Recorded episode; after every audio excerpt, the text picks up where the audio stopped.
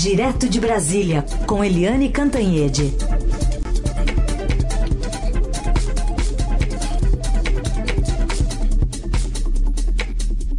Oi, Eliane, bom dia. Bom dia, Heisen. Bom dia, ouvintes.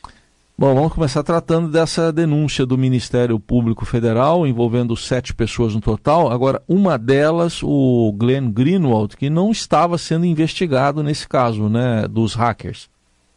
Pois é, é, é não é muito trivial, digamos assim, Heisen, que você tenha uma pessoa que não está sendo sequer investigada e acabe denunciada pelo Ministério Público naquela mesma investigação que não tinha diretamente com ele.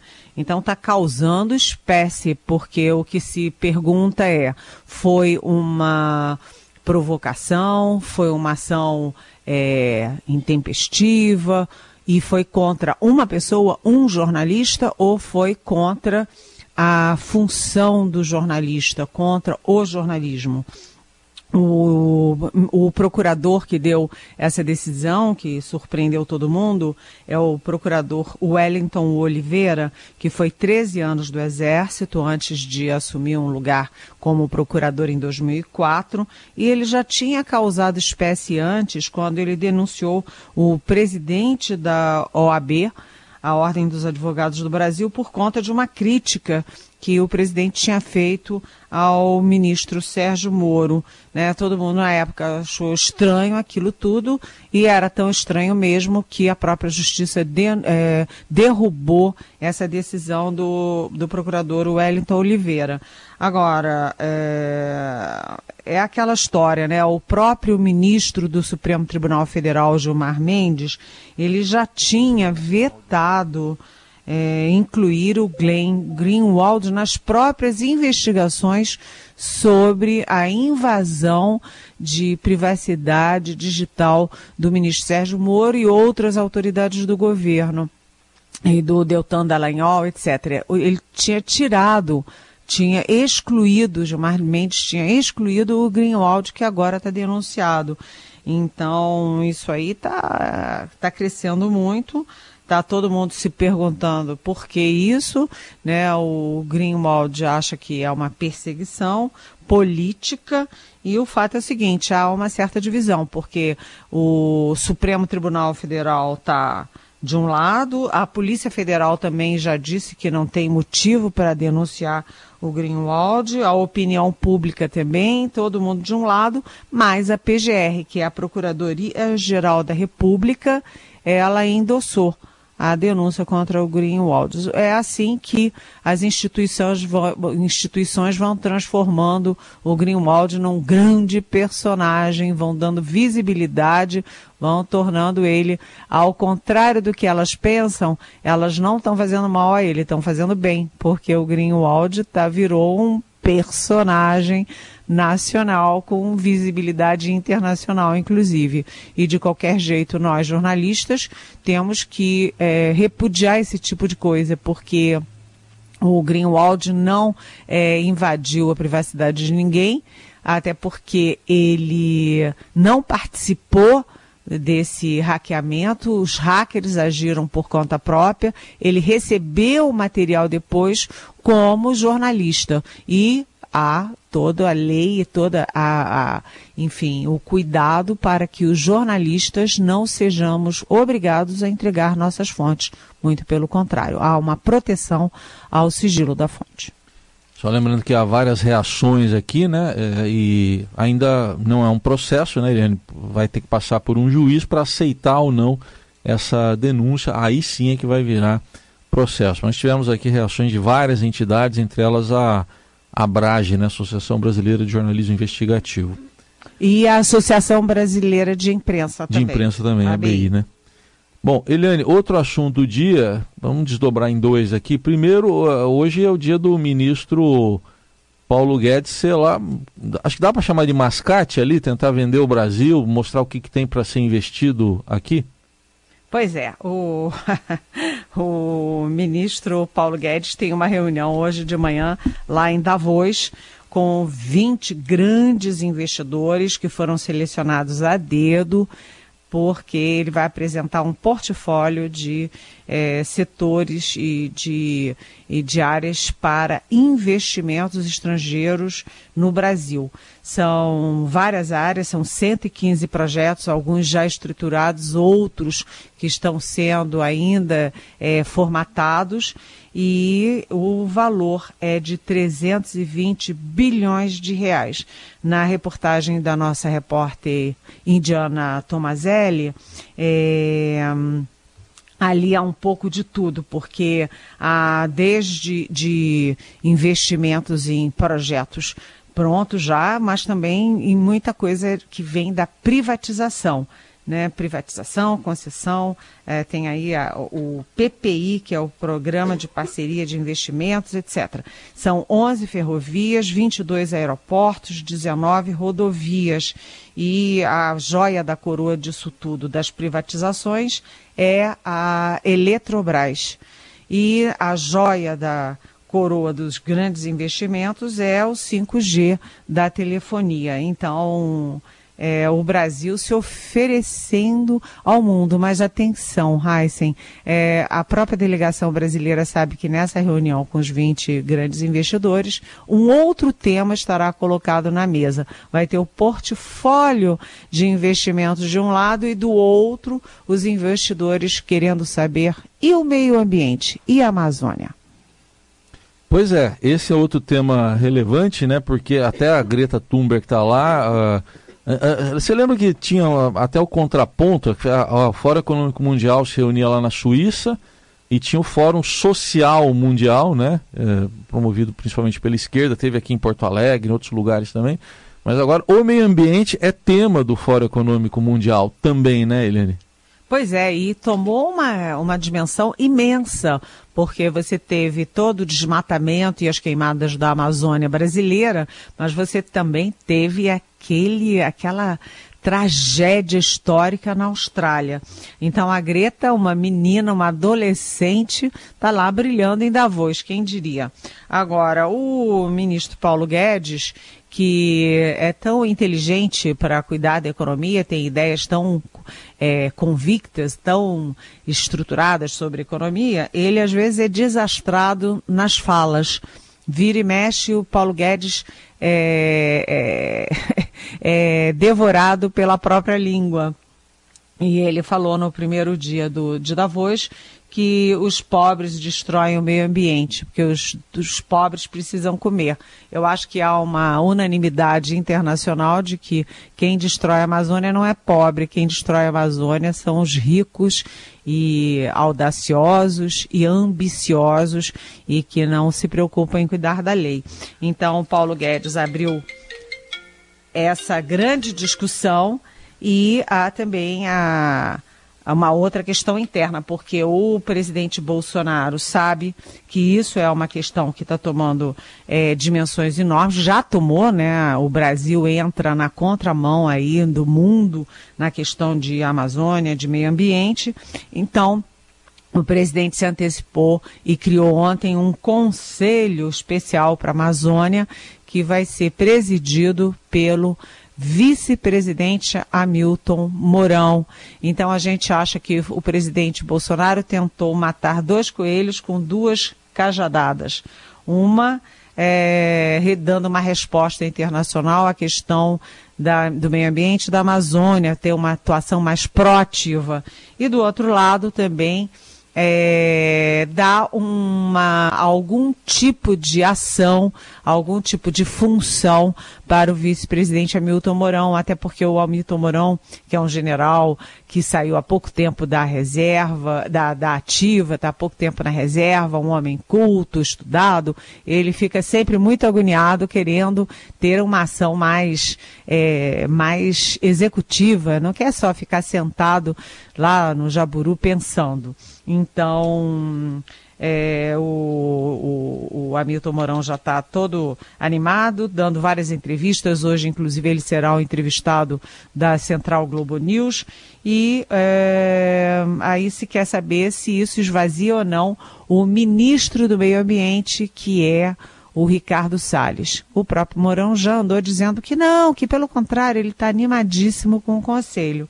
Mas o fato é o seguinte: o Mourão vai ter muito mais força na coordenação de todas as áreas envolvidas com a Amazônia do que o ministro do Meio Ambiente, que vem sendo muito criticado, né, Raíssa? É, muita, tem, muitos problemas para ele no ano passado, também por declarações, questões, questões ideológicas ali vindo à tona.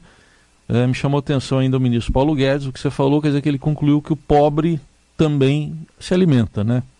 Pois é, é, é isso, e o né? pobre para se alimentar tem que destruir as florestas. Imagina, Sim. tá lá o pobrezinho com uma enxadinha, ele é que destrói a floresta.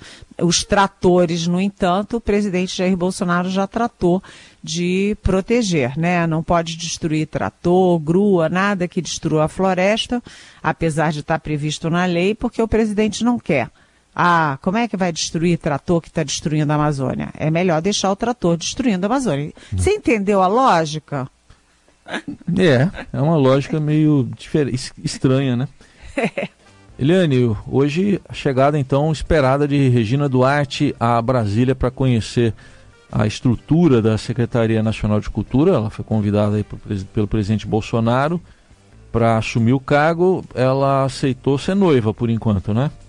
Pois é, é uma história toda complicada porque hum, a Regina Duarte diz que está noivando, é, já arrumou as malas e veio para Brasília, já está conhecendo tudo e ontem disse que está com o governo de corpo e alma e que vai ter muito trabalho pela frente. Mas, apesar de tudo isso, ela ainda não confirmou que vai ser secretária nacional de cultura, ou seja, é mas não é.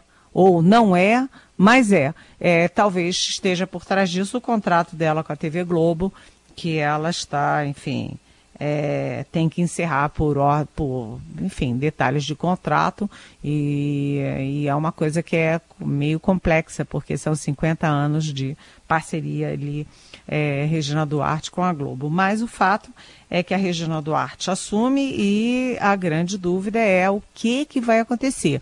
A reação, como eu disse ontem aqui, na Rádio Dourado, a reação ao nome dela até foi bem amena. Um ou outro não gostou, um ou outro criticou, mas em geral há uma, assim, uma espécie de voto de confiança. Todo mundo esperando que seja, é, que seja para o bem, que, que ela que conhece a área, que tem muitos amigos na área, possa é, resolver todos aqueles grandes problemas criados pelo antecessor, que no final caiu por se revelar nazista. Agora, a Regina Duarte, ao que eu saiba, não tem experiência executiva.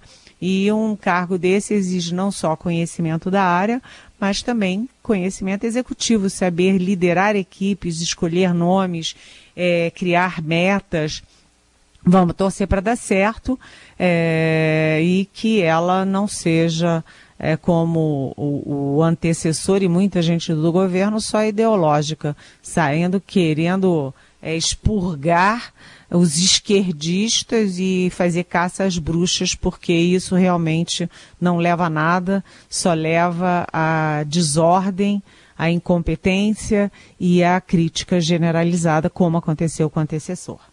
Você falou que é, não, é, não foi. É, é, sabe que me lembrou da a Viva Porcina, né? A que foi sem nunca ter sido. A que foi sem nunca ter é. sido, é exatamente. Isso. e essa aqui é sem ter nunca ter sido, ela é. está sendo. Está sendo. É, é. é. Tá bom. Aliás, tem, tem, uma pergunta até de um ouvinte sobre isso, ele faz até umas comparações aqui, deixa eu ver aqui, é o, o o Sandro de Jacareí, ele está falando que ela é noiva, né? Ele, a Regina Duarte. Ele está perguntando, será que ela estaria mais para Gilberto Gil ou para Magic Paula? A, a Magic Paula que foi secretária também aqui em São Paulo, mas ele a jogadora de basquete, ou ele pergunta, ou nenhum dos dois, é o Sandro de Jacareí que pergunta. Oi, Sandro. Eu acho que é muito diferente, né? Eu acho muito diferente. Acho que não dá para ter essa comparação. O Gilberto Gil, é, eu sempre elogio muito o Gil porque eu gosto muito dele. A gente quando se encontra é um encontro de assim de alma, sabe? É, e além disso é um grande compositor, um grande cantor E, enfim, o Gilberto Gil era um personagem à parte no governo Lula. Eu fiz uma viagem com o Lula para a África uma viagem a serviço, obviamente. Eu estava cobrindo a viagem oficial do Lula à África e o Gil estava. Imagina o Gil na África. Ele tocava, ele cantava, ele foi um sucesso. Agora, eu tenho a impressão que o Gil montou uma equipe de executivos, porque executivo não é o forte dele, que é o que deve fazer a Regina Duarte com outro estilo, outro timing, etc. E a Magic Paula, que é fantástica, excepcional, é, eu não acompanhei o trabalho dela, mas é, essas personalidades que são da área têm muita força dentro do seu ambiente e também tem muita força para o ambiente externo, que olha de fora as coisas daquela área. Então, a Regina Duarte, eu acho que não dá para comparar ainda com coisa nenhuma, Sandro, mas eu, afinal das contas, torço, sabe por quê? Porque eu torço muito para a cultura nacional, o nosso cinema, o nosso teatro, a nossa música, pessoas espetaculares e fazer caça às bruxas, isso é bem coisa de nazismo mesmo, né? Não tem nada a ver caça às bruxas, tem sim é, é, o investimento, a clareza, o respeito, a admiração pela nossa cultura. A cultura é a alma de um país.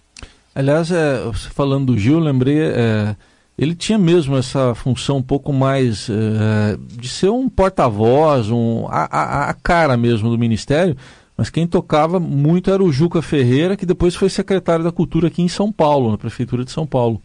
É, exatamente. O Juca Ferreira era o homem que tocava a cultura e o Gil era o homem que aparecia. É, ele era, assim, vamos dizer assim, o cartão de visitas da cultura. Isso valia para internamente, para nós todos, mas também valia muito externamente, porque o Gil é muito conhecido, por exemplo, na França, né? ele é conhecido nos Estados Unidos, na França, na Itália, na Espanha, em Portugal. Então, na verdade, o Gil era um uma personalidade. Ele dava visibilidade ao setor, ele, é, é, ele, ele emprestava a cara e o nome dele para a cultura nacional. Mas quem tocava ali o dia a dia, para onde vão as verbas, é, quem que a gente aprova, que projeto aprova, que projeto não aprova, etc., nas diferentes áreas, era o Juca. É, o Juca, que, se, que sim depois foi o secretário nacional é, estadual.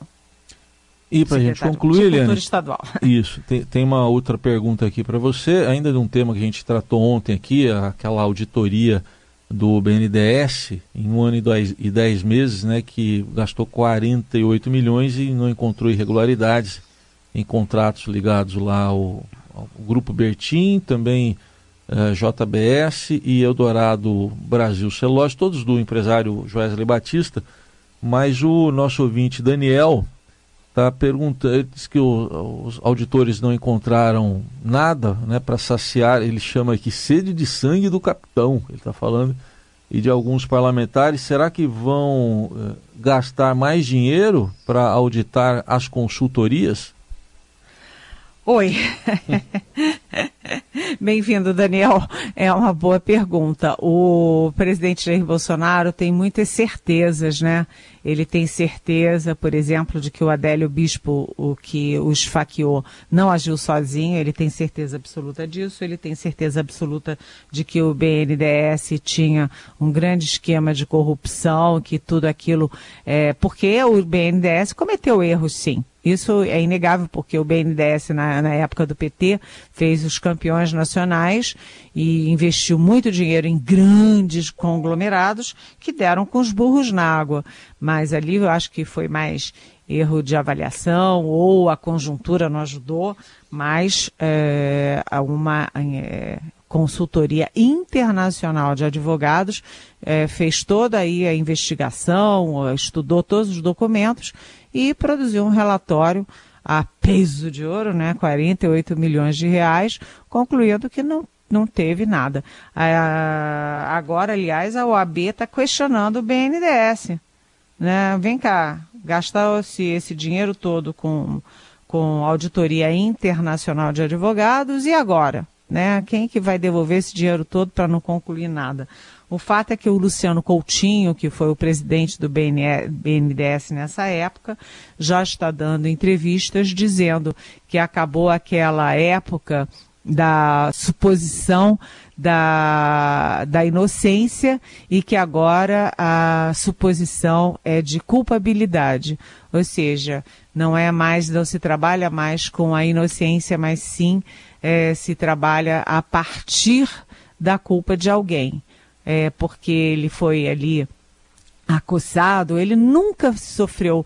É, é, nunca foi, teve é, quebra de sigilo, nunca foi preso, nunca nada disso, porque nunca se encontrou absolutamente nada contra o Luciano Coutinho, que é um grande economista é, da Unicamp. Mas, de qualquer jeito, é sempre ruim você ver o órgão que você presidia, sempre ali, olha, teve corrupção, não teve corrupção, sempre. É, então ele diz que é preciso inverter essa lógica novamente para o seu leito natural. Né? A suposição é de inocência, só até que as provas digam o contrário. E no Brasil hoje se inverteu essa regra número um do direito e da justiça. Aí, Eliane Cantanhete falando com a gente direto de Brasília mais uma vez. Eliane, obrigado. Até amanhã. Até amanhã. Um beijão.